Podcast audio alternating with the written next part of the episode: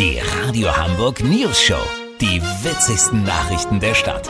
Mit Olli Hansen, Jessica Burmeister und Peter von Rumpold. Äh, Guten Tag. Um ein Chaos wie zuletzt zu vermeiden, haben sich die Deutsche Bahn und die Gewerkschaft der Lokführer GDL auf ein nie dagewesenes, innovatives Konzept bei Tarifauseinandersetzungen geeinigt. Es wird künftig feste, sogenannte Streikzüge geben. Olli Hansen, was hat es damit auf sich? Ganz einfach, Peter. Wenn die Gewerkschaft über eigene Züge verfügt, kann sie die nach Belieben bestreiken.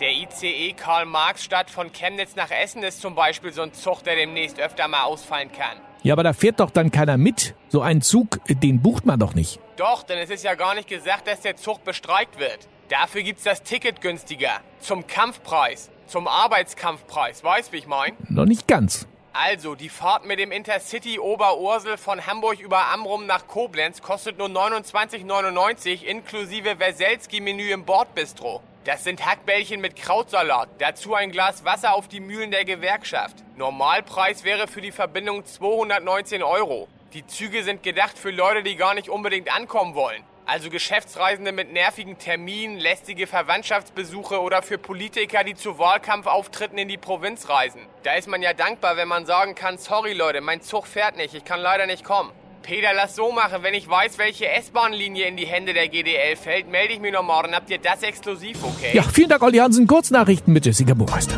Corona, da der Virologe Christian Drosten der Ansicht ist, dass man mit der niedrigen Impfquote nicht in den Herbst gehen kann, wird der Herbst jetzt auf Mitte April nächsten Jahres verschoben. Mottenkiste aktuell. Nach 40 Jahren gibt es neue Lieder der schwedischen Popgruppe ABBA. Aber das hätte echt keiner gebraucht.